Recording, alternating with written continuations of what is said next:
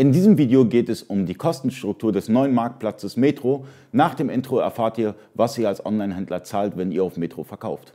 Bleibt gespannt.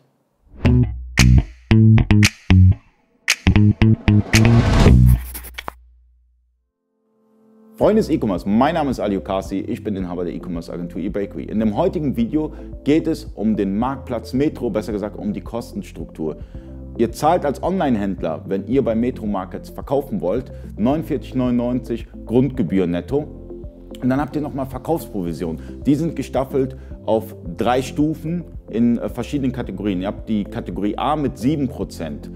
Dort sind beispielsweise Kategorien wie Gastronomietechnik, Reinigungsgeräte, Gerätschaften, Multimedia, Küchenausstattung. Dann gibt es nochmal die Kategorie B mit 10%. Da habt ihr Grillen, Garten, Sicherheit und Überwachung, Büro, Raumklima und noch ein paar andere Kategorien. Und dann gibt es nochmal die Kategorie C mit Einwegartikeln, Hotel, Gastraum, Haushalt, Heimmobiliar und so weiter, die wiederum mit 13% Verkaufsprovision berechnet werden.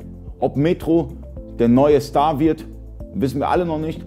Neu gestartet im September, aber wir denken schon mit der Marke Metro, dass man eine Menge erreichen kann. Und falls ihr eine Agentur benötigt, die euch da unterstützt mit Metro, könnt ihr euch gerne bei eBakery melden. Unten in der Beschreibung gibt es da einmal den Link. Einfach draufklicken, Kontaktformular ausfüllen und wir melden uns dann bei euch zurück. Vielen Dank fürs Zuschauen. Bis zum nächsten Mal. Euer Ali.